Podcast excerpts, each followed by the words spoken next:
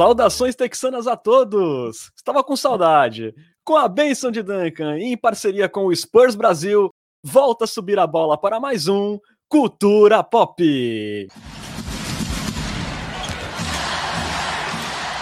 Sejam bem-vindos ao episódio 36 do seu podcast em português sobre o San Antonio Spurs, o primeiro da nossa segunda temporada, que começará falando da principal questão da off-season alvinegra. Afinal, DeMar DeRozan fica ou zarpa do Texas? Discutiremos a última temporada do Camisa 10 em San Antonio e debateremos até que ponto é vantagem para o Spurs a permanência do ala de 32 anos. Além disso, o retorno do Culturão também terá draft, rumores e Jogos Olímpicos até, veja só.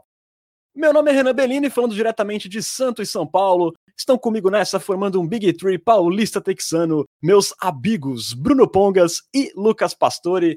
Boa noite, Bruno. Partiu se iludir e cornetar mais uma vez. Bora se iludir, bora ventilar trocas e aí pra gente acabar com o Tony Snell no nosso elenco.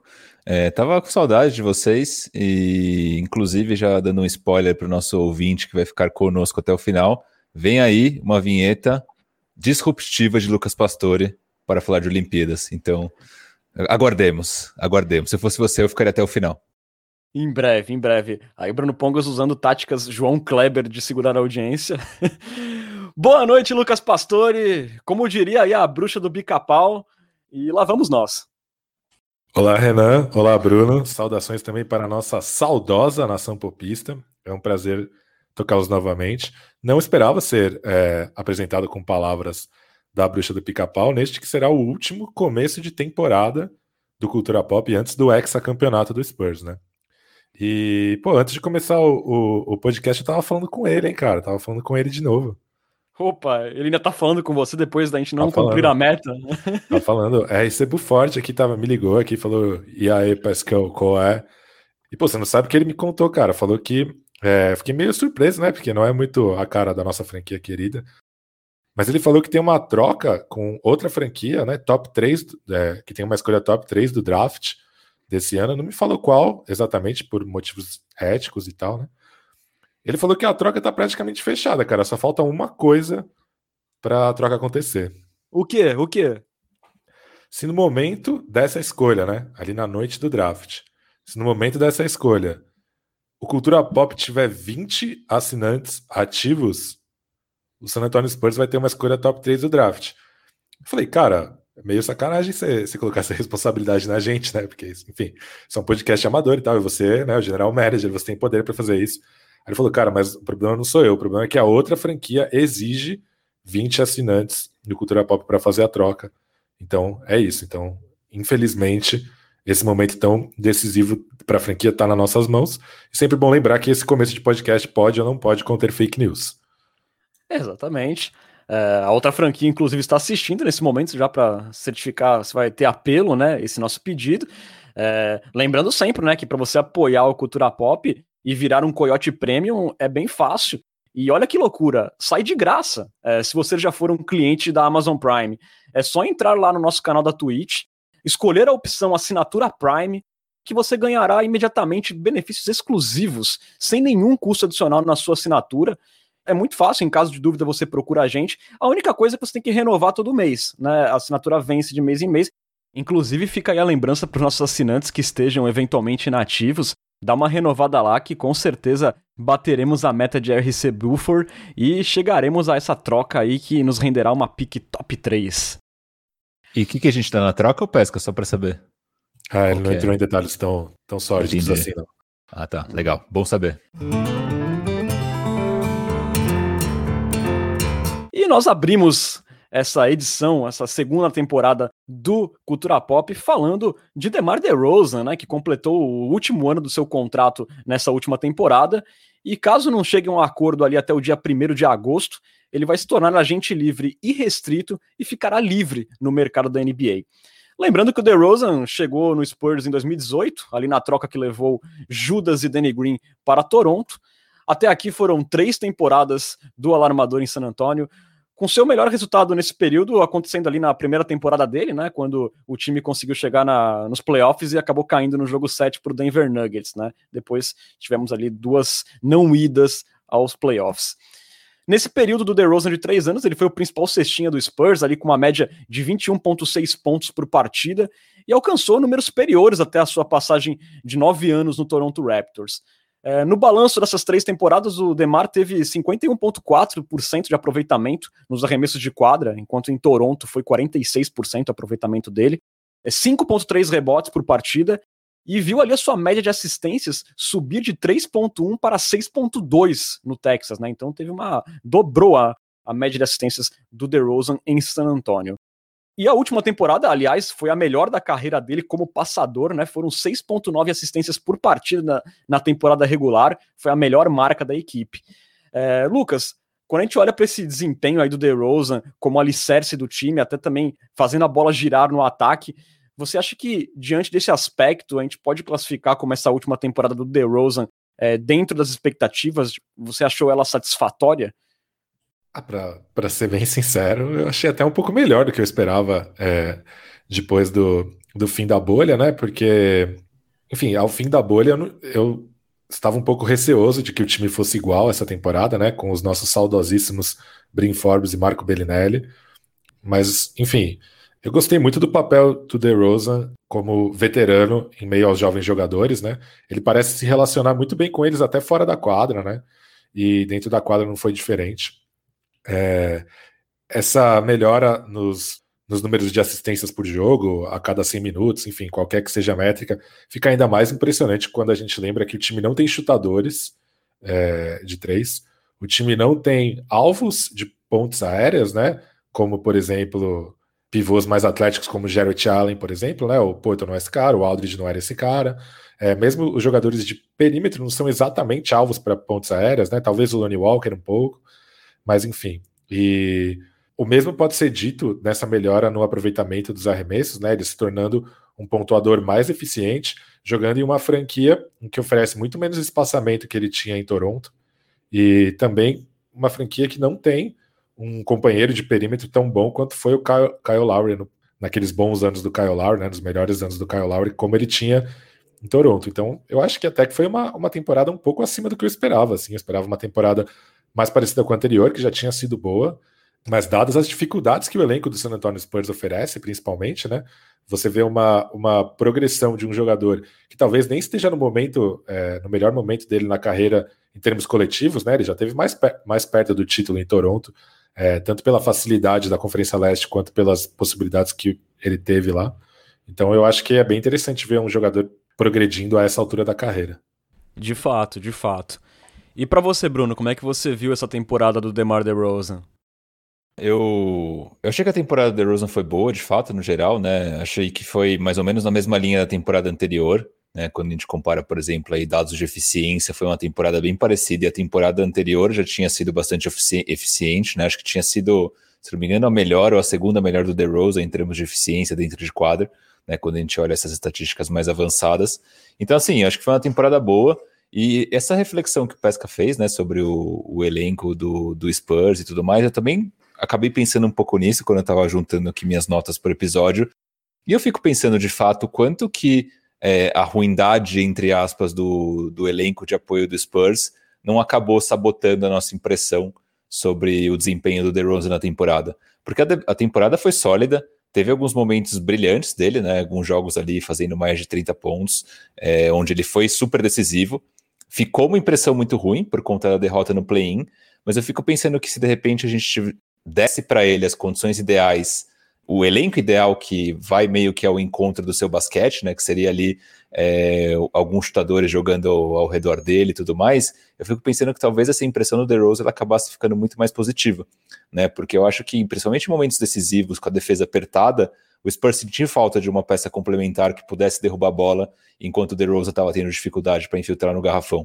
Então, acho que é, a minha visão geral, né, foi que foi uma temporada boa acabou com um gostinho de decepção, né, por conta do, da má performance dele no play-in, mas ao mesmo tempo eu acho que é, a falta de peças que deem match com o estilo de jogo do DeRozan hoje é, no Spurs também acabou contribuindo para esse desfecho é, pouco feliz, né, por nossa parte, acho que por parte de boa torcida, boa parte da torcida que ficou bem frustrada com a, com a performance do DeRozan.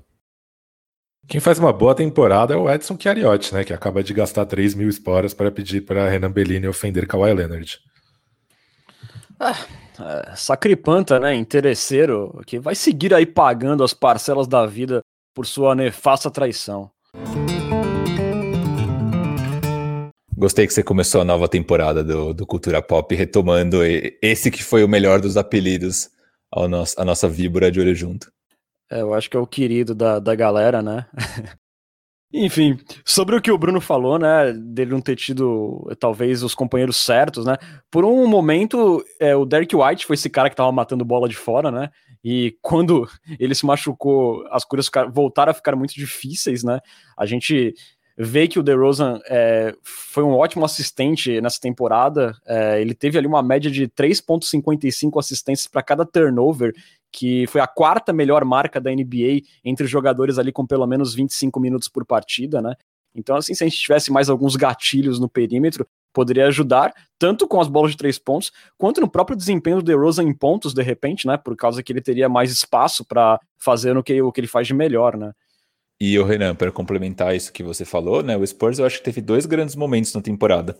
É, ali no começo, quando o, o Perry Mills estava ali no modo FIBA Mills e o Rudy Gay estava também com uma performance muito boa, é, que durou ali, não sei, 15 jogos mais ou menos, algo, algo assim. E depois, quando o White voltando de lesão, não sei se vocês lembram, né? Mas ele começou ali meio enferrujado, mas depois ele pegou no tranco e estava sendo um jogador realmente é, bastante útil, principalmente na bola de três, até ele machucar de novo. Então, não sei se é coincidência ou não, talvez não, mas os melhores momentos do Spurs foram justamente quando o DeRozan tinha ali é, caras capazes de derrubar bolas em momentos importantes dos jogos. Né? Então, acho que é, eu, eu, fico pensando, né, se o DeRozan renovasse é, na próxima temporada e o Spurs conseguisse dar condições ideais para ele trabalhar, talvez a gente ficasse com uma impressão mais positiva dele também. Concordo. É, foram, eu sempre falo, né? O Spurs também teve um pouco de azar nessa temporada, né? Porque é, no momento que veio aquele surto de Covid, era, foi talvez o melhor momento do Spurs na temporada, e depois, quando o time tava ali voltando a se acertar, veio a lesão do Derek White, assim, já às vésperas do play-in, e dificultou bastante a nossa caminhada. É, Bruno, além dessa atuação abaixo que a gente viu no play-in, é, que a gente vai falar um pouco mais para frente, Agora, um fator que voltou a incomodar no DeMar DeRozan foi, de novo, a ausência das bolas de três pontos. É, ele até acabou a temporada regular com mais que o dobro de tentativas em relação à temporada anterior, né? Ele chutou 35 na anterior e 74 nessa é, bola de três pontos. Mas chamou muita atenção como o volume despencou da primeira metade para a segunda metade da temporada, né? Ele simplesmente parou de chutar.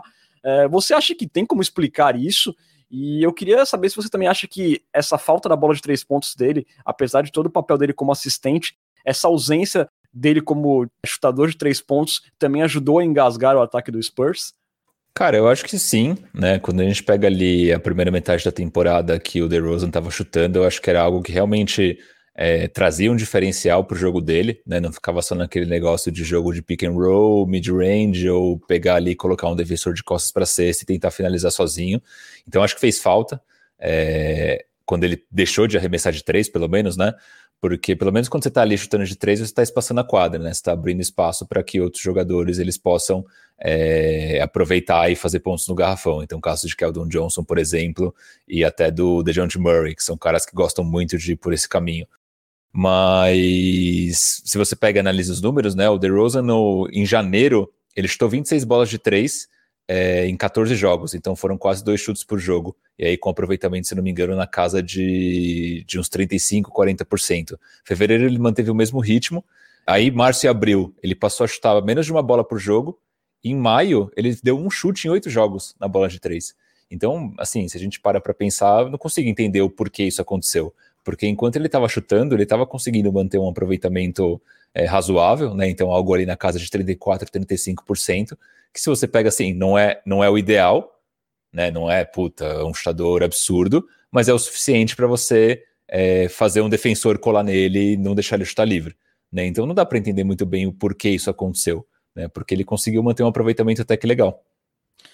É, eu até comentei anteriormente, né? Para mim, uma teoria poderia ser que as bolas começaram a cair e a confiança baixou de um, tal maneira que ele começou a ficar com medo de chutar mesmo e voltou aquele, aquela estaca da temporada anterior, especialmente depois do All-Star Game. Aqui uns, uns números breves, né? Já complementando o que o Bruno falou.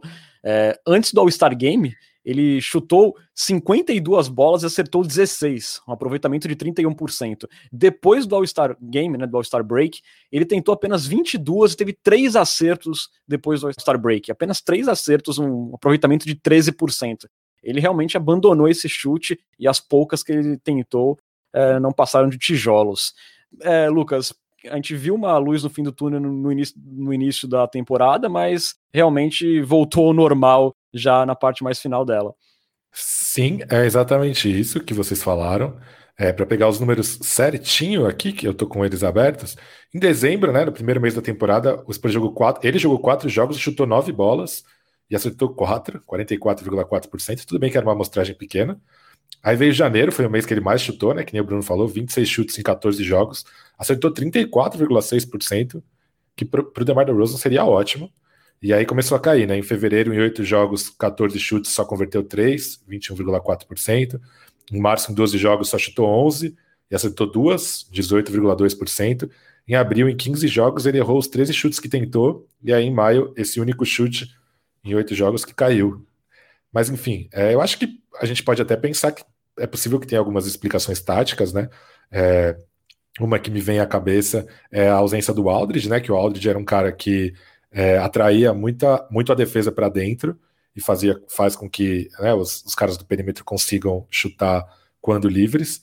Quando o Aldridge saiu, o DeMar DeRozan passou a ter muito mais a bola na mão e realmente o pull-up, né, aquele arremesso de três saindo do drible, não é muito a jogada dele. Mas com certeza eu acho que o principal é a confiança. Eu imagino que ele deve ter treinado muito o chute de três na off-season, aí começou com a mão quente, só que com a loucura que foi o calendário esse ano, ainda mais com o surto de Covid, provavelmente não teve mais tempo para continuar treinando, o aproveitamento foi caindo e a confiança também foi caindo, ele parou de chutar. Mas realmente, ver um cara que foi criticado, que sempre é criticado pela ausência de bola de três, é, chutando duas bolas por jogo, derrubando 34, 35% e parando, é bem frustrante, né? Sim, é, concordo nesse ponto. É, e a, e a, gente, né, quando a gente fala das bolas de três do DeRozan, foi como o Lucas falou, a gente não espera que ele dê um drible e arremessa eh, a partir dali, né? É, a gente gostaria que, pelo menos as bolas que ele tivesse alguma liberdade, ele mandasse pera. Tudo bem que também boa parte das bolas criadas livres de três pontos, dos arremessos livres criados foi o DeRozan que criou para alguém, também o Spurs teve essa dificuldade, é, mas assim, a gente viu realmente uma diferença de comportamento nessa segunda parte da, da temporada regular. Eu até lembro do Bruno falando é, lá atrás, quando o DeRozan começou a derrubar bolas, que falou assim, nossa, o DeRozan derrubando chutes, esses chutes de três assim, eu já vejo ele num outro patamar de jogador, assim, que eu fico muito animado de fazer uma renovação de contrato legal com ele. Só que as coisas acabaram voltando uh, ao normal, digamos assim, né? Por falar em renovação, nosso futuro vereador, Rafa Giuliani, acaba de gastar 3 mil esporas para pedir para o Renan ofender o Kyle Leonard. Você pode fazer com uma, uma pegada política, temática, em homenagem ao nosso Giuliani, futuro vereador? É, eu acho melhor não misturar política, não, cara. Okay. Pode, posso entrar em territórios complicados aqui. É, mas. Mas aí, né, como sempre, um patife desalmado, né, inescrupuloso, que daqui para frente só irá para trás. Mas então, né, vamos estão seguindo aqui o nosso papo sobre o DeMar DeRozan, né? Enfim, quando a gente olha para esses números de assistências, é, de aproveitamento na temporada regular, é, fica difícil para a gente contestar né, o quão importante ele foi, o quão vital ele foi para essa equipe durante a temporada regular porém as coisas acabam mudando um pouco quando a gente olha é, para o seu desempenho nos, nos, confrontos decisivos, né? Mais especificamente o play-in, não tem como a gente fugir disso, né? Na derrota para o Memphis Grizzlies, ele até fez 20 pontos, mas grande parte ali na linha do lance livre. Ele terminou o jogo ali com aproveitamento de 5 de 21 nos arremessos de quadra, é, fechou o primeiro tempo com 1 de 11 e teve apenas três assistências e podemos dizer ali que ele foi, como já falamos anteriormente, ele foi engolido pelo Dylan Brooks e não conseguiu fazer a diferença. Inclusive no segundo tempo, quando ele teve algumas jogadas com um pouco mais de clareza, ele não conseguiu matar aquelas bolas que poderiam ter feito a diferença no jogo, já que a diferença é, foi bem apertada no final, né? E se a gente volta também um pouco atrás, nos playoffs de 2019, com, no jogo 7 contra o Denver Nuggets, ele fez 19 pontos, mas é, também terminou com aproveitamento ali de 7 de 21, acertou apenas um arremesso em quatro tentativas no clutch time daquele jogo 7, que foi decidido basicamente no último minuto. É, e aquele jogo a gente chegou vivo no final, muito graças a Rudy Gay, que foi o cestinha da partida, e a Brin Forbes. Veja só que coisa.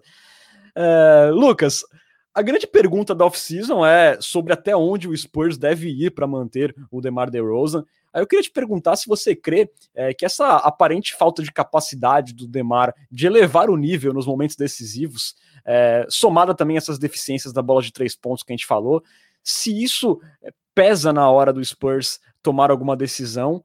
E eu queria saber se você fosse o general manager, o que, que você faria? Olha, essa pergunta é difícil de ser respondida porque eu acho que essa decisão está muito mais na mão do DeMar DeRozan do que do San Antonio Spurs, né? Eu imagino que, embora o San Antonio Spurs não, né, não seja um caso de vida ou morte manter o DeRozan ou não, eu acho que se eu sou o San Antonio Spurs, eu tenho mais vontade de manter o DeMar DeRozan do que eu tenho vontade de continuar no San Antonio Spurs se eu sou o DeMar DeRozan, né? Um cara que já tem uma idade avançada, que ainda não tem o título que todo jogador sonha, que pode ir para franquias que tenham situações muito melhores. Então eu acho que essa pergunta, essa resposta está muito mais na mão do DeRozan do que do Spurs. É, o que eu penso em relação ao DeRozan é uma teoria também, né? Porque, enfim, eu acho, eu inclusive acho que vocês dois pensam diferentes nesse sentido. É, eu acho que nós três aqui pensamos parecido quando a gente diz que a prioridade do Spurs nesse momento tem que ser o desenvolvimento dos jovens jogadores que tem lá, né? Eu acho que o que a gente, a gente discorda é em como aplicar isso. É, eu acho que vocês dois, pelo que eu né, acompanhando o trabalho de vocês, acham que deixar os jovens jogando e dar a responsabilidade na mão deles é o melhor caminho para isso. Já eu temo que caso é, não haja em San Antonio um jogador bom o bastante para ser um ball handler é, de um time de NBA, isso possa, na verdade, ir contra o desenvolvimento deles e não a favor. É, então eu acho que nesse sentido o DeRozan ajuda o desenvolvimento desses garotos, por, primeiro porque ele, ele é um cara que tem uma relação boa com eles, né? É, fora de quadra. Dentro de quadra, ele é um cara que procura eles, né? Que envolve eles no jogo o tempo inteiro e que ajuda com que eles joguem, na minha opinião, nos melhores papéis de cada um. É, e também porque ele é um cara cujo problema, os problemas, não está na ética de trabalho, não está na parte disciplinar. Então, apesar dele não ser aquele líder vocal, né? O LeBron James, ele também não é uma influência negativa, longe disso. É, enfim, os jogos em que ele não, os jogos em que ele não consegue decidir, ele não peca por omissão, né? Ele chama a responsabilidade, ele só não consegue é, transformar isso em pontos, enfim, em cestas decisivas, é, como ele consegue na temporada regular, por exemplo, né? O Spurs ganhou um jogo do Mavericks com uma cesta dele no estouro do, do cronômetro. Mas enfim, é, é, difícil pensar como isso se traduz em valor, né? Vamos trazer um cara que ajuda os nossos garotos, mas que não vai ser o cara que vai nos levar ao título. É, não sei, eu acho que eu toparia fazer um, um, um, um contrato de três anos e 50, 60 milhões, desde que o terceiro seja uma team option, alguma coisa nesse nível. É, seria um contrato que manteria uma flexibilidade salarial, manteria o DeRozan como um ativo valioso para possíveis trocas e, e por tudo isso que eu falei, é, acho que ajudaria no desenvolvimento dos jogadores. Mas é uma, é uma resposta muito difícil, né? Porque são muitos fatores para se levar em, em, conta e é muito difícil transformar tudo isso num valor, né? Antes só de eu passar para o Bruno, Lucas, você acha que é viável acontecer um contrato nesses valores aí que você falou, tipo, em volta de 23 milhões anuais? Você acha que ele toparia algo nessa faixa? Aí vai depender do que é a prioridade dele, né? Se é um, um contrato gordo ou facilitar a situação para se juntar a um contender, e vai depender do, do valor de, é, que outras franquias vêm nele nesse momento, né? É, ele é um cara muito complicado é, para se encaixar num, num, contender pela ausência de chute e de defesa, é, mas ao mesmo tempo é, ele é um, um, um, bom jogador, né? é um candidato ao All-Star e tal. Então eu acho que a resposta está nessas dentro dessas perguntas. Eu, eu não, não vejo outra franquia oferecendo tanto dinheiro para ele, não. Eu acho que Talvez, se, se San Antonio for fazer uma oferta, provavelmente vai ser a maior que ele vai ter em mãos. Aí é ver se é isso que ele quer, uma, um contrato gordo, ou se ele vai querer ir perseguir a chance de ser campeão. É, eu ando meio contrário assim à, à permanência do DeRozan, especialmente depois do play-in e pensando é, no limbo que o Spurs pode se estabelecer nos próximos anos, sempre desse décimo, décimo primeiro lugar. Mas eu confesso que se fosse um, uma proposta uh, para ele aceitar ali entre 20 e poucos milhões anuais, eu acho interessante até, porque eu acho que ele é um jogador que até pode valer mais do que isso. Agora, um contrato de 30 milhões nessa casa, 27, que nem a gente falava lá no início da temporada, isso para mim já, nesse momento, eu acho inviável. É, e você, Bruno, você acha que é, o Spurs deveria ir até onde pelo DeRozan? E se você acha que tem que ser colocado na balança é, essas falhas que a gente observa no histórico do DeRozan, especialmente na hora da onça beber água ali, como diria o outro? É, boa. Cara, primeiro eu gosto de analisar o DeRozan pelo conjunto da obra, né? E o conjunto da obra dele em San Antonio, sobretudo nessa última temporada, acho que foi, foi bom, foi sólido. É, ele dentro de quadra foi bem. Obviamente não foi bem no último jogo, mas no geral foi bem. Tem essa questão dele ser uma influência positiva para os jovens, o que eu acho que é válido, né? Então, um veterano disposto a ensinar, disposto a passar bola, disposto a entender que em alguns momentos dos jogos alguns jovens podem ser mais protagonistas do que ele, é super legal. Né? O DeRozan, DeRozan não é aquele cara que tem um ego inflado, que ele quer ser o protagonismo, o protagonista a todo momento, quer chamar atenção a todo momento. Não, pelo contrário, ele até tem um perfil oposto a isso, né? Ele é um cara até meio avesso aos holofotes, por assim dizer.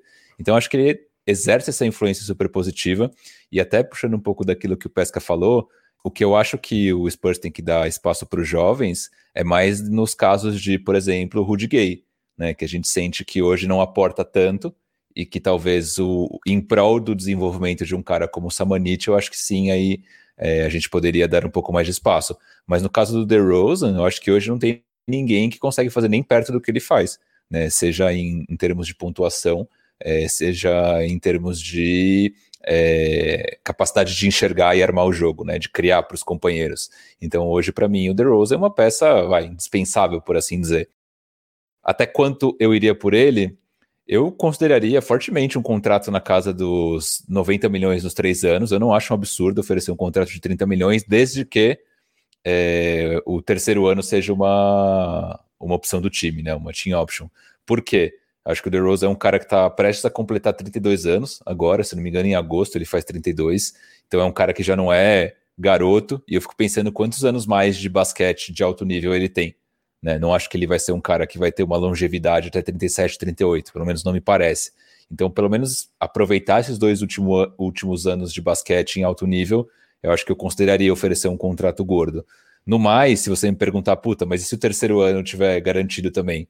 Eu talvez não faria, ficaria com o pé atrás. Se fosse algo na casa de 22, 23, possivelmente sim. Mas eu acho que é um cara que a gente tem que buscar renovar mas também indo um pouco ao encontro do que o Pesca falou, eu acho que isso está muito mais na mão, na, na mão dele do que na nossa. E eu sinto que isso é mais sensação, tá? Com base é, Instituto do Bruno Pongas de pesquisas. Eu acho que hoje ele vai buscar um outro caminho. Né? Eu vejo o DeRozan hoje buscando aí um time é, mais para competir, né? Eu fico pensando alguém com 32 anos que não ganhou um título ainda na carreira, qual que é, você já está rico, qual é a ambição que você tem? Continuar ganhando muito dinheiro ou, continuar, ou ganhar muito dinheiro com chance de título. E eu, eu, pelo menos, iria pelo caminho de ganhar aí, sei lá, 5, 6, 10 milhões que seja, mas pelo menos competir para um título. Eu também penso assim. Eu acho, eu acho bem difícil o DeRozan permanecer em San Antonio diante da sedução de ir para um, um, contender para poder brigar por um título. É, mas assim, eu a essa altura não pagaria 30 milhões anuais para o DeRozan de nenhuma forma. É, eu acho assim que ter o DeMar DeRozan como a estrela número um do seu time, o jogador número um do seu time, não te leva a lugar nenhum. É, a gente vê que é um cara que a gente não pode contar nos momentos decisivos, mesmo que a gente conseguisse aí uma co-estrela ou algum dos jovens conseguisse se desenvolver muito, eu não, não vejo ele conduzindo a gente a, a nada muito grande nos próximos três anos. Aí eu fico pensando e a gente ficar nessa situação por mais três anos, e daqui a pouco a gente também vai ter que renovar no, jovens por aí no caminho. Então eu acho assim que o Spurs já demorou demais para dar uma uma virada de chave maior, sabe? Eu acho que é, se for se o DeRozan só topar um salário desse com o Spurs, eu deixaria ele sair, tentaria ali uma sign and trade e colocaria a bola na mão dos garotos para essa próxima temporada. Eu acho que eles já esperaram demais, deixa os garotos gastando a bola, vamos ver aí do que eles são feitos também. E eu acho que na pior das hipóteses, você vai ficar ali com um cap space maior para você absorver um contrato ruim, de repente se dar bem aí num negócio, numa troca. E na pior das hipóteses, você vai pegar uma escolha de draft decente é, na próxima loteria. E aí você tem que tentar buscar o seu franchise player, o seu próximo franchise player, que como o Lucas falou tanto, eu não sei se com o DeRozan a gente vai conseguir achar esse franchise player, porque por espaço salarial a gente não vai conseguir. E, e eu acho que o DeRozan não vai deixar a gente ruim o bastante para conseguir uma escolha alta de draft que a gente consiga encontrar um franchise player. E aí a gente pega o perfil da nossa franquia que não faz negócios muito arrojados, você vê nesse draft, a gente poderia estar tá tentando subir nesse draft, mas eu acho bem pouco provável que aconteça.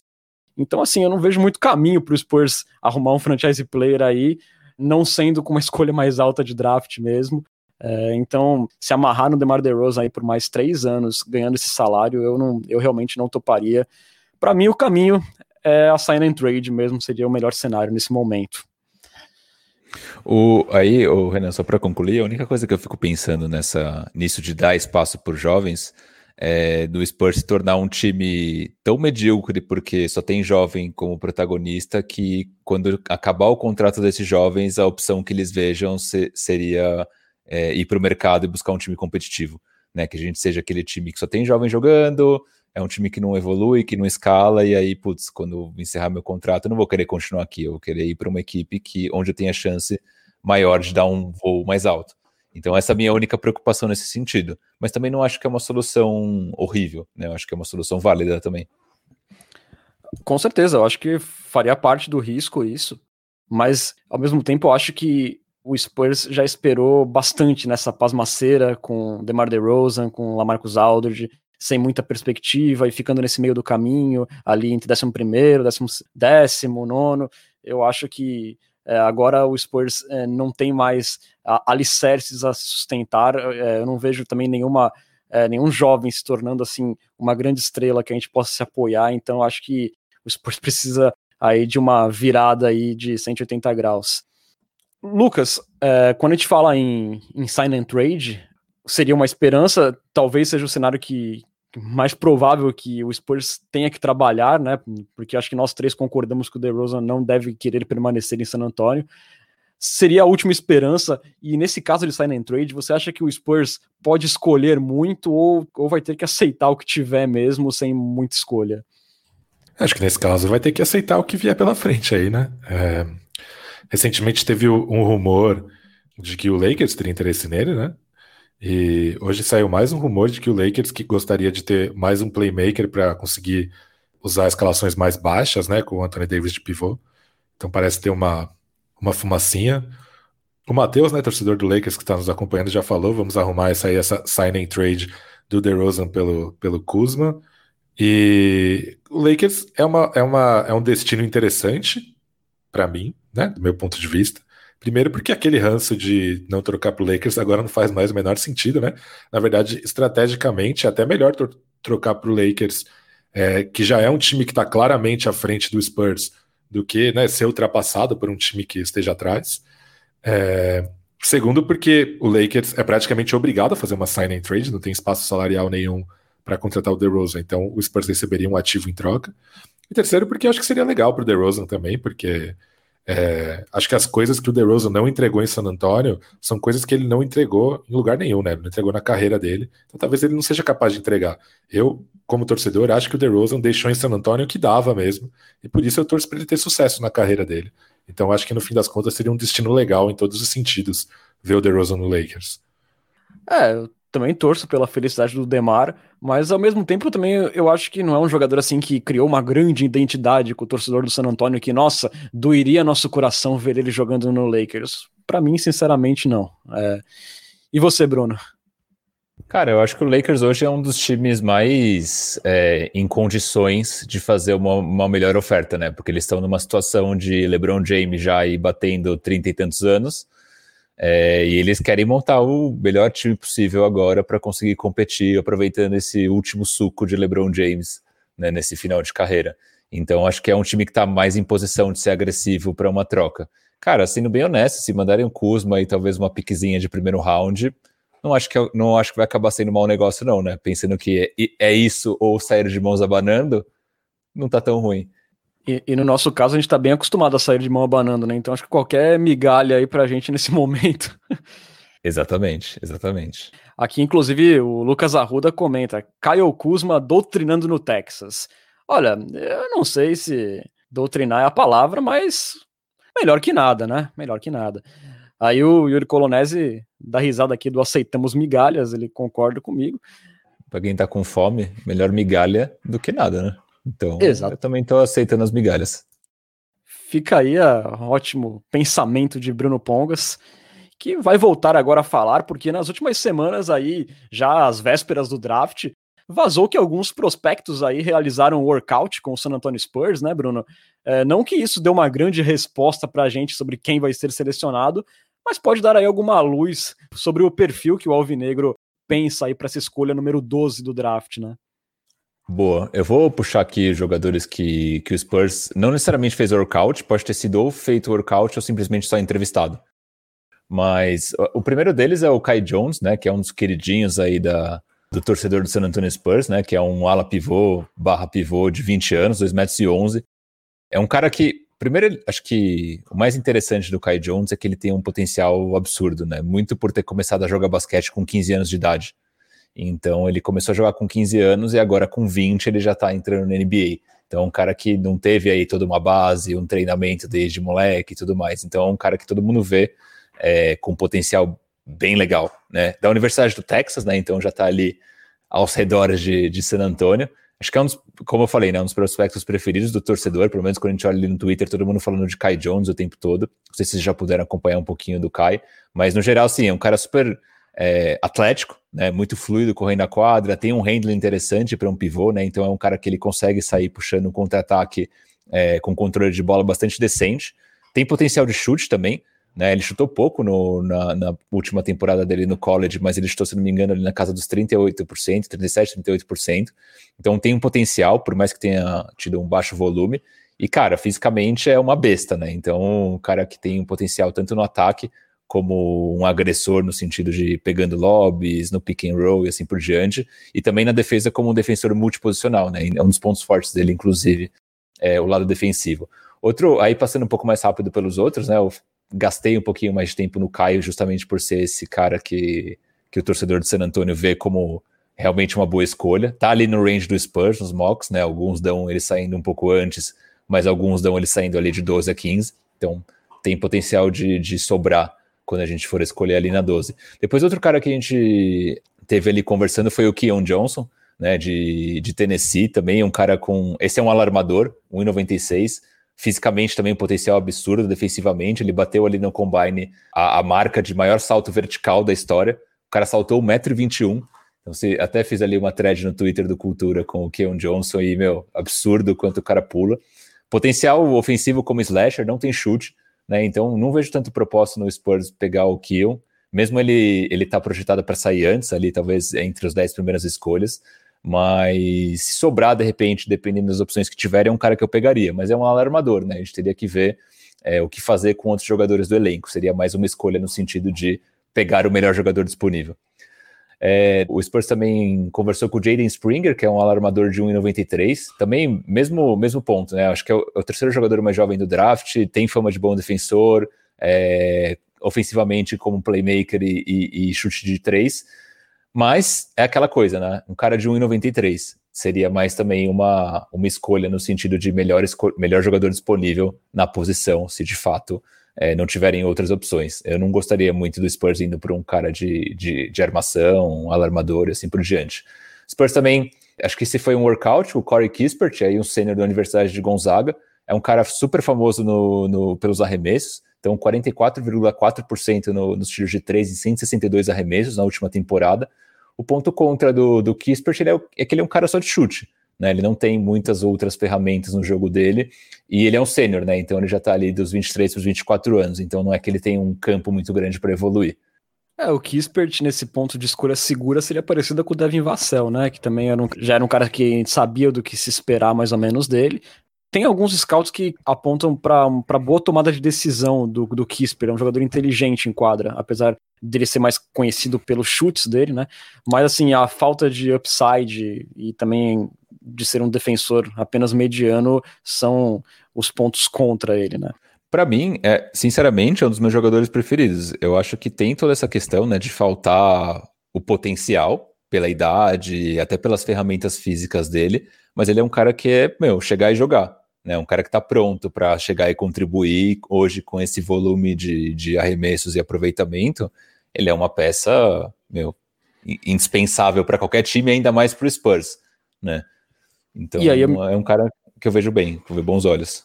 E aí eu me pergunto, né, assim, né, pô, um cara de 44% de aproveitamento dos três pontos, claro que é no college, mas é um aproveitamento muito interessante. De repente, pode ser mais vantagem pegar um Kispert do que pagar quase 20 milhões num Duncan Robinson na agência livre, né?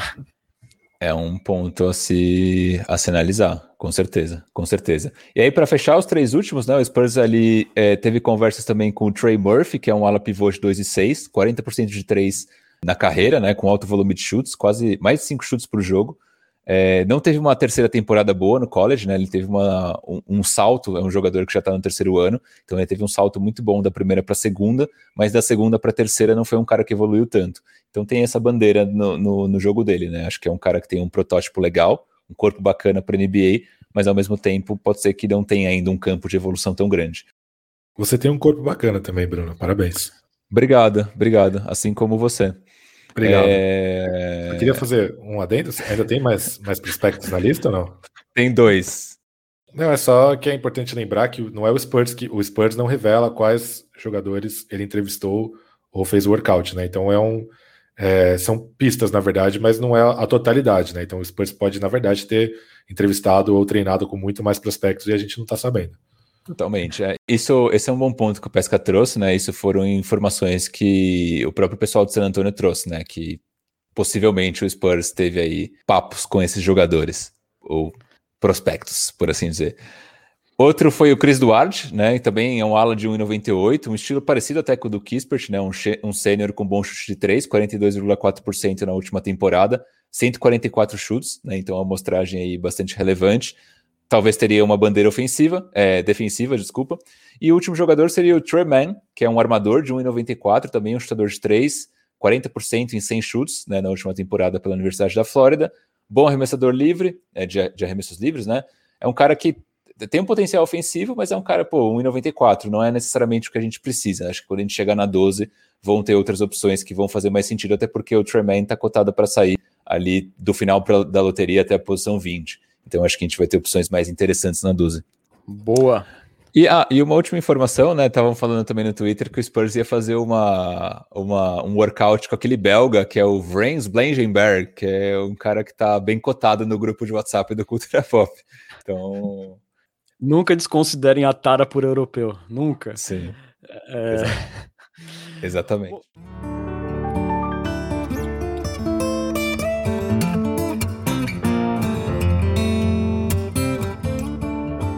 Seguindo aqui o nosso cultura pop, né? Falando um pouco de rumores agora, é, segundo o jornalista Sham Charania do The Athletic, o Spurs está entre os times que estariam interessados nos talentos do ala pivô John Collins do Atlanta Hawks, que será agente livre restrito nesse verão. É, isso quer dizer que ele pode receber ofertas no mercado, mas fica reservado ali ao Hawks o direito de igualar essas ofertas e seguir com o jogador, né?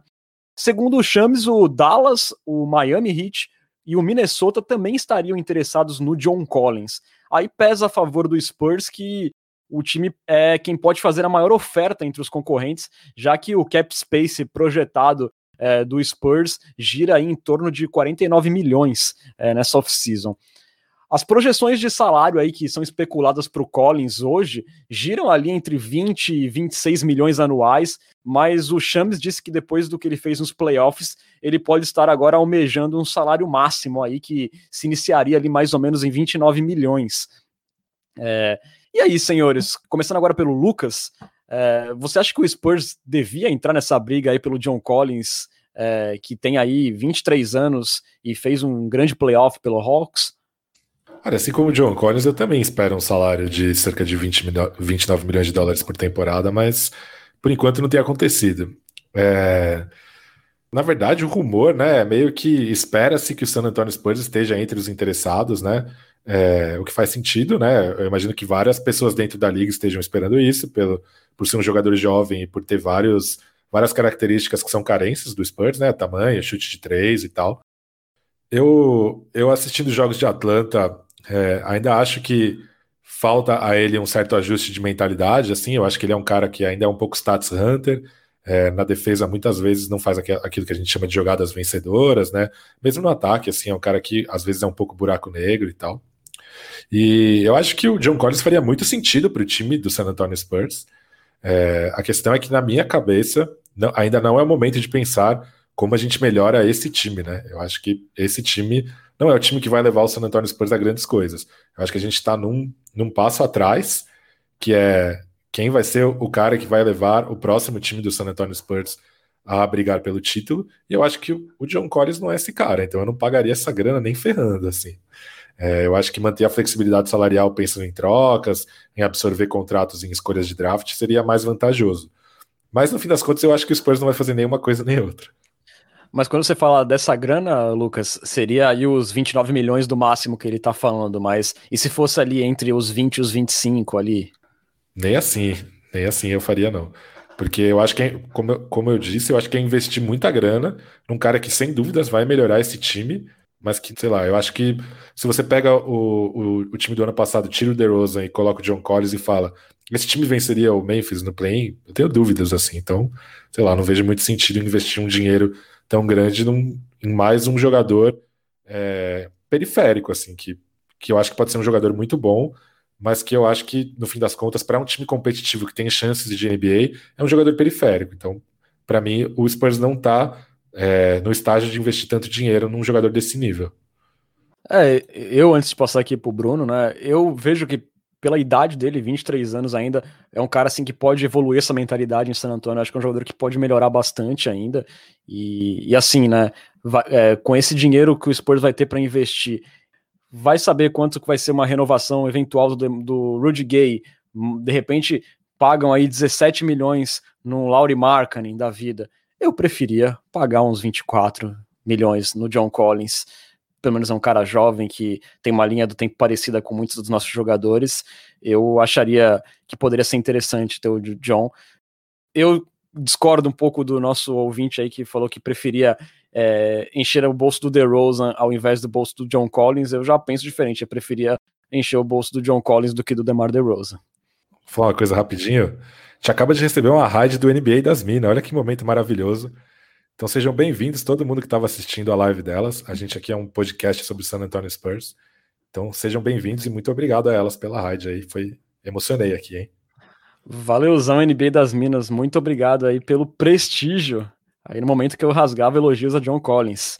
John Collins, que nos últimos playoffs aí fez 18 jogos, teve aí uma média de quase 14 pontos, chutando 55% nos arremessos de quadra e 35% dos três pontos, além de 8,7 rebotes. Na temporada regular, ele teve uma, um aproveitamento de 40% nos três pontos, que foi muito interessante. Então tá aí um jogador que eu gostaria que o Spurs é, disparasse o gatilho. E você, Bruno, você acha que o Spurs devia entrar nessa? Cara, 20 milhões eu entrava, é, toparia. Mais do que isso, não acho que valha. Né? Eu preferiria aí fazer um contrato mais amarradinho com o DeRozan e investir esse dinheiro nele, né? Eu acho que a mentalidade que o Spurs tem que ter é uma mentalidade de longo prazo. E eu vou muito nisso que o Pesca falou também, de que o Spurs precisa de jogadores que é, tenham potencial de fazer a diferença. Né? Então, se você coloca o Collins no elenco ali no lugar do DeRozan no jogo contra o Memphis, possivelmente não ia dar em nada.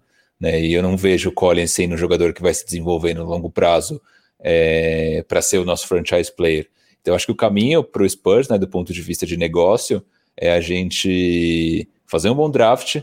É, se o DeRozan for embora, conseguir essa sign-in trade e absorvendo talvez alguns contratos ruins junto com algumas picks para ir reconstruindo esse time via draft e ser muito cirúrgico nas próximas free agencies. Então, não, não faria loucuras pelo, pelo Collins. Talvez um contrato de 20 milhões acho que poderia ser interessante, mas também não é algo que eu, que eu é, ficaria super triste se a gente não, não avançasse com ele. Muito menos com o Markkanen, obviamente, porque foi uma discussão que surgiu aqui no chat. É, como eu falei no uns episódios anteriores, né? E até acho que eu falei nesse episódio mesmo, eu acho interessante deixar o cap space liberado. O meu medo são as renovações que podem vir aí do Rudy Gay, pode ser um outro jogador mais periférico ainda, somado com o contrato de uma renovação do Rudy Gay, mais a do Perry Mills. Aí quando você for ver, esses 24 milhões que poderiam ter ido pro John Collins foram embora. É. E na verdade a gente tá aqui, né, especulando John Collins, mas a gente sabe, né, que a gente vai acordar com 54 pro Juan Hernan Gomes. Então, é outro expectativa medo. e realidade. É outro medo. Bom, senhores, seguindo agora para um momento novo aqui no nosso podcast, né? Um momento que fará uma maravilhosa conexão com Tóquio. Está na hora do A, E, I, Olimpop. É isso aí, amigos. Preparação para os Jogos Olímpicos de Tóquio. A seleção americana masculina de basquete tem Greg Popovich como treinador. Ele mesmo, o nosso querido tiozinho. Agora o país inteiro sabe como é torcer para ele. É, os Estados Unidos começaram a preparação com duas derrotas em dois amistosos. Desde 1992, quando os jogadores da NBA é, começaram a jogar, defender a seleção americana, os Estados Unidos tinham duas derrotas, ou seja, Greg Popovich já igualou o feito de todos os outros técnicos da seleção americana somados, mas no terceiro jogo ganhou da Argentina. Ele havia perdido para a Austrália e para a Nigéria. Na verdade, para a Nigéria primeiro, depois para a Austrália, do nosso queridíssimo Perry Mills, que será o outro representante do San Antonio Spurs na Olimpíada. Perry Mills, que no amistoso anterior, a vitória sobre a seleção americana, fez a sexta da vitória sobre a Argentina. Então, esses serão nossos dois representantes em Tóquio. E aliás, né, esse começo ruim dos Estados Unidos, é, mais um toco constrangedor do Kevin Durant já pede música, né? Porque foi um pro Atiwa, foi um pro Taibo é, contra a Austrália. Não sei se já rolou algum agora, a gente tá gravando na hora do jogo com a Argentina, não sei se já aconteceu mais algum, mas aí um começo complicado. Já teve até treta, né, do pop com, com o entrevistador, né, com o jornalista. Um começo meio, meio estranho aí nesses amistosos aí do, pros Estados Unidos, né, Bruno? Você vai me deixar falar ou você vai me interromper? Que foi isso que o Paco falou na entrevista. oh, pra... Não, vocês assistiram a entrevista? Foi, foi muito boa. Tipo, foi... o cara tava.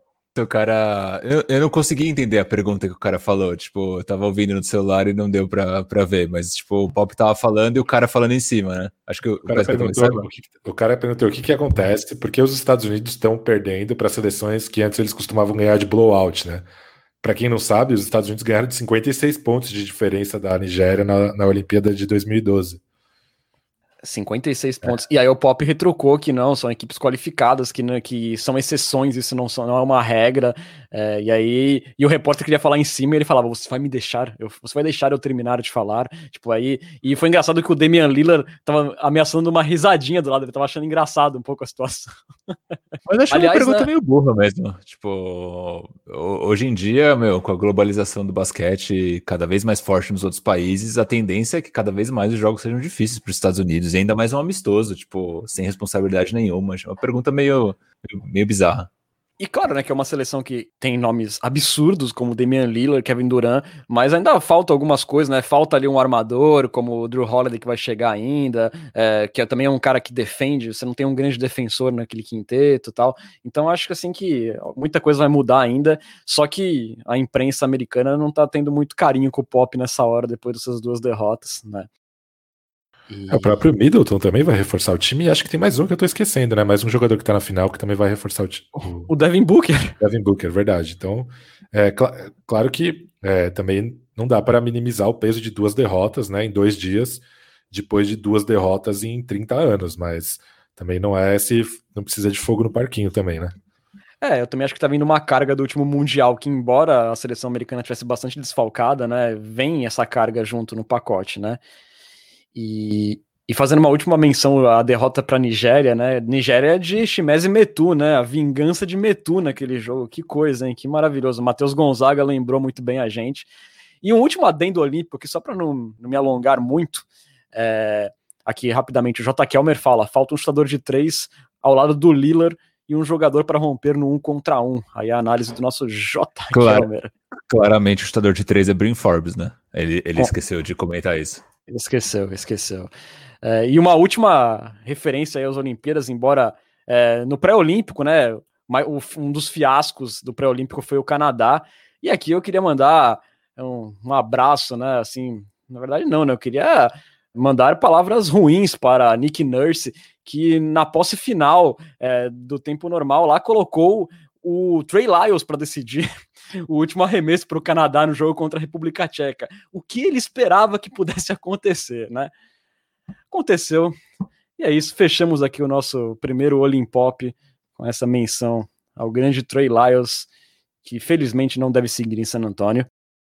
Agora, senhores, a gente falou, né? A gente falou que se chegasse o Milwaukee Bucks na final, teria uma edição extraordinária. E cá está ela, nesse retorno do Cultura Pop. Está na hora do famigerado Minuto Forbes. Eu gostei muito que é, teve aí quase que um Minuto Lyles precedente ao, ao Minuto Forbes. Isso diz muito sobre como vai ser a segunda temporada do, do Cultura Pop, mas vamos de Brin Forbes, este ser maravilhoso, chutador de três, nosso gatilhaço do Milwaukee Bucks. É, vamos falar um pouquinho de playoffs como um todo, né? É, médias dos playoffs do nosso Forbão, 6,6 pontos, 41,1% de aproveitamento no chute de quadra, 37,1% na bola de 3, 1,4% rebote e menos 0,1% de plus-minus, então ele vai um pouquinho mal quando está em quadra. Então, se a gente compara ali com como foi na temporada, dá para perceber que Forbão teve uma queda nos playoffs, né? Ninguém esperava, né? Quem esperaria que Brin Forbes tivesse uma queda nos playoffs, menos utilização? Eu não imaginei. Na final, é, nos, nos, três jogos até aqui, média de três pontos em sete minutos em quadra.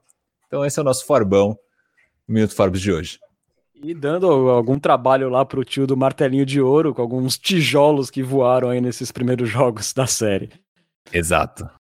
Bom, senhores, chegou a, a, hora da nossa primeira conversa com os assinantes dessa segunda temporada do Cultura Pop. Está na hora da nossa queridíssima Coyote Talk.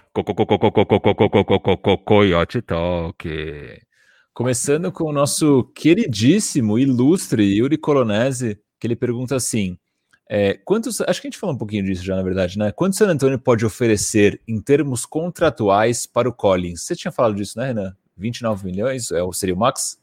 Isso, isso, 29 milhões o max que ele poderia receber nessa temporada, mas dizem ali que a faixa projetada para ele está entre 20 e 26 milhões. E bate bola, jogo rápido, qual que é o máximo que vocês ofereceriam, começando com o Renan Bellini? 25. Lucas Pastore? 12. Sei, esperava. eu, eu, eu, vou falar e não quero ser, não quero ser contestado. 15. 15, tá bom. Eu, eu iria em 20. Ficaria aí no, no, no meio do caminho.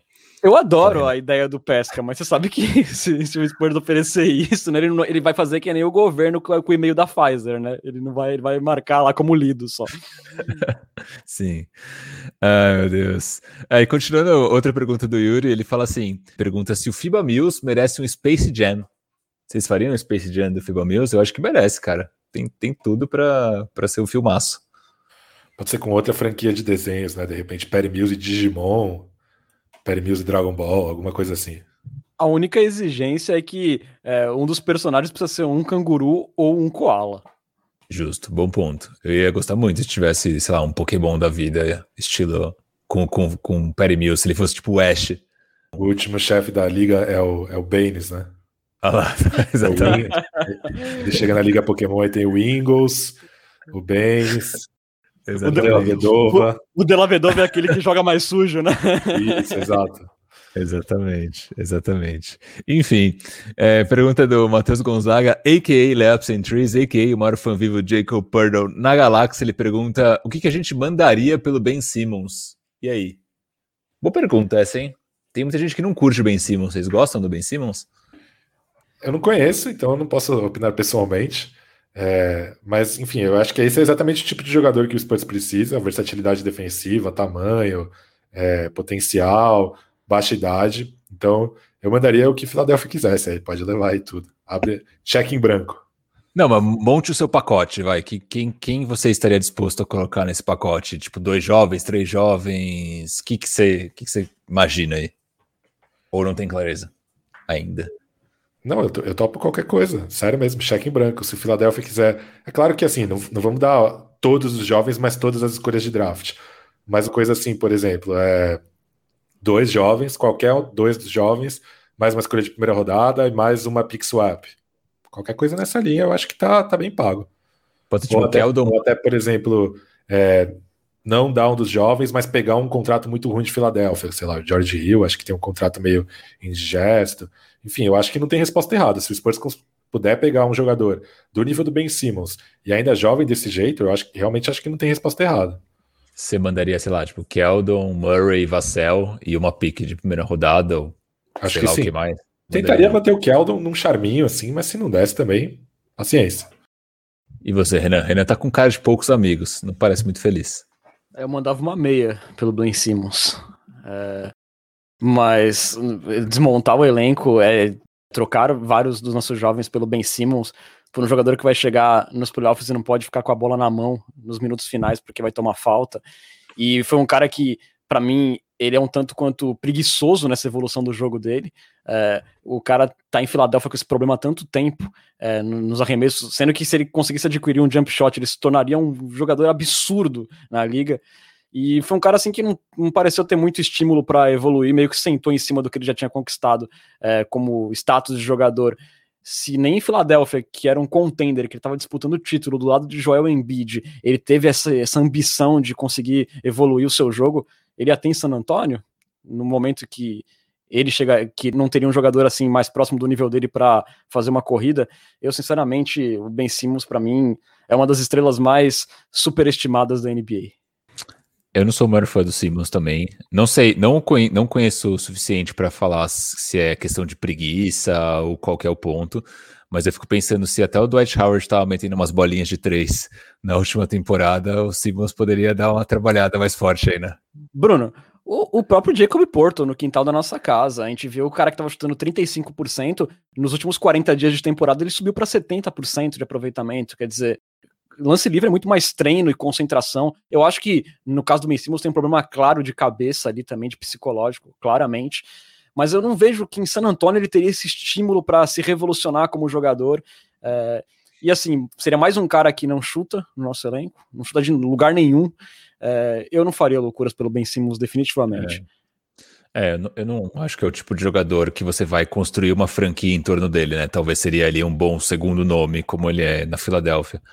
Mas enfim, bom, bom, bom ponto para discutir. O Matheus Gonzaga ainda pergunta o que, que a gente pediria por DeJounte Murray. Eu, eu não pensei nessa, não sei se vocês têm ali, o que, que vocês imaginam num, numa troca pelo Murray. É difícil porque o Murray, o que, que seria o Murray num, num, contender, né? Eu acho que o papel do Murray num contender é talvez o ball handler da segunda unidade, né? Que foi um papel que ele fez essa temporada, apesar dele começar como titular. Quem cuidava da bola muitas vezes na segunda unidade era ele, ali com Mills, Vassell, Gay e primeiro Putton, né? Enquanto o Aldridge ainda estava em San Antonio, depois o nosso maravilhoso Eu Bancão. É, acho que é um, um valor baixo, ainda mais porque ele tem um contrato bem grande, né? Para alguém que faria esse papel. Então, eu acho que, sei lá, eu acho que o Murray talvez seja uma moeda para a gente subir um pouco no draft, mas eu não acho que dá para pedir muita coisa por ele hoje em dia, não. Eu acho que ele poderia ser muito útil, assim, num time que tem chutadores já, que ele fosse o, o armador do time, mas que fosse mais focado na defesa mesmo dele. Eu acho que ele poderia ter bastante importância. Mas, assim, eu não sei se o valor dele de mercado tá muito grande, como o Pesca disse. É, eu tenho apego pelo DeJounte Murray, como tenho pelo Keldon, pelo White, mas eu toparia alguma loucura para subir no draft, ainda mais nesse draft, né, que é um draft considerado muito talentoso. Só que infelizmente, como a gente sempre fala aqui, acho que desde a primeira edição do Cultura Pop que a gente não tem muita esperança do Spurs fazer esse tipo de movimento. Vocês acham que o Murray vale, sei lá, uma escolha 7, 8 da vida? E se sim, se vocês fariam uma troca nesse sentido? Acho que não vale nem ferrando. Talvez valha é, o Murray mais a escolha 12. Eu Eu acho que ele pode. Eu acho que ele vale uma escolha. Eu acho que ele vale uma escolha eu, 8 da vida, mas enfim. Porque ele é uma, é uma realidade, né? E, e foi um cara assim que é, subiu de degrau nessa, nessa temporada, não para ser um franchise player, mas é um cara que teve uma evolução muito bacana, é, ofensiva. É, é um defensor muito bom, e, e, melhorou, né, a questão dos turnovers bastante nessa última temporada, então eu acho que vale sim uma, uma escolha 7 ele, viu? Mas quem que tá à frente do Spurs, tá escolhendo nessa, nessa, nessa faixa, preferiria uma realidade role player, em vez de tentar a sorte e achar ali um, um jogador que possa ser o futuro da franquia? Eu acho que depende da, da, do momento do time. Se for um time que tá brigando por título agora, que quer vencer agora, pode ser mais interessante pegar um cara que vai evoluir sua defesa, que nem o da Dejounte Murray. Então, mas qual, qual franquia tá nessa posição que tá na frente do Spurs? Talvez o Warriors, mas eles não precisam de um armador, né? Então, é. por que, que uma franquia como Detroit, Houston, Orlando pegaria o Dejante Murray em vez de selecionar um cara que vai estar disponível ali na escolha 7, 8, 9? Ah, não, essa é uma, essa é uma outra discussão, obviamente. É, sim, Entendo, sim. Faz é, sentido. É para esse, pra esse draft, no caso, você tá falando mais, né? Realmente, é, nesse draft, sim. Mas, Pesca, se mandasse a 12 e o Murray pela do Warriors, você topava?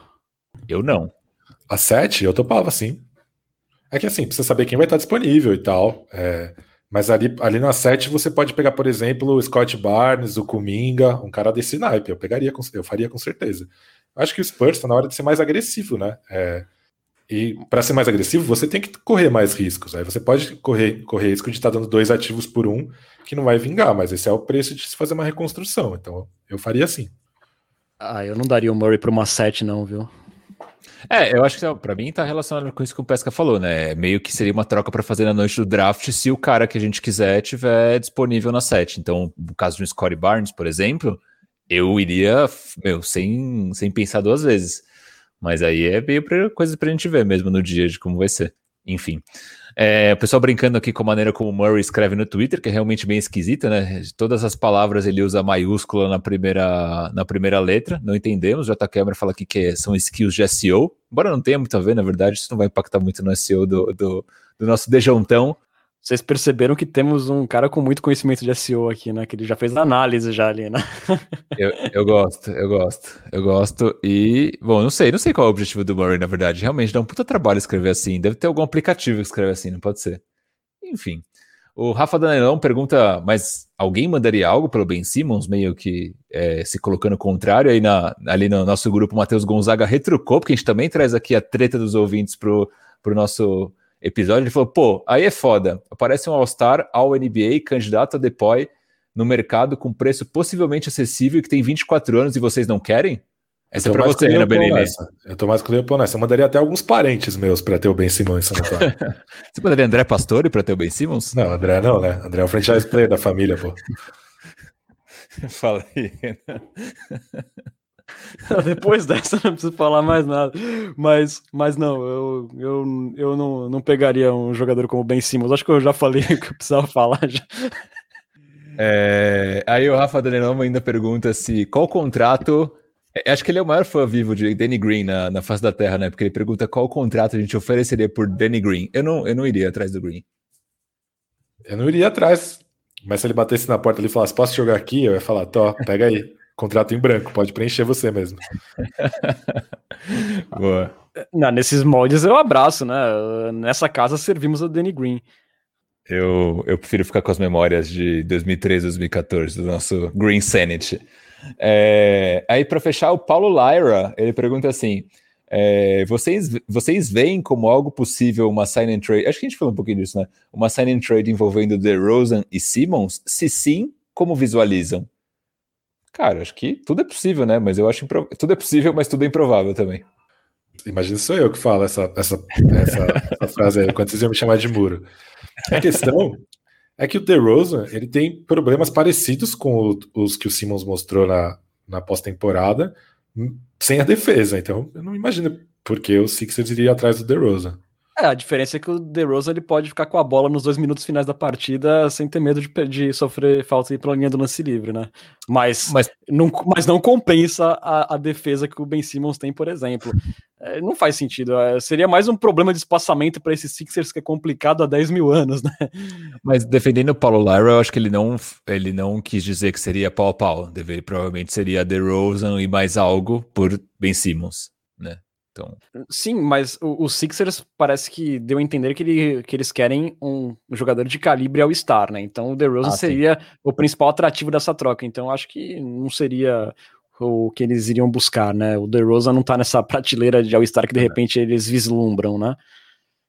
Pô, mas DeRozan e, sei lá, DeJounte ou Keldinho por, pelo Simmons tá mais do que bem pago, eu acho, não? Sim, eu acho que sim.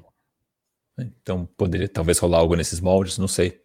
Acabou. Tá bem, tá bem pago, mas não quer dizer que eu gostaria que fosse feito. Não, eu também não, eu também não, mas acho que mercadologicamente falando, a polícia da NBA não bateria na nossa porta. Exatamente, estamos salvos.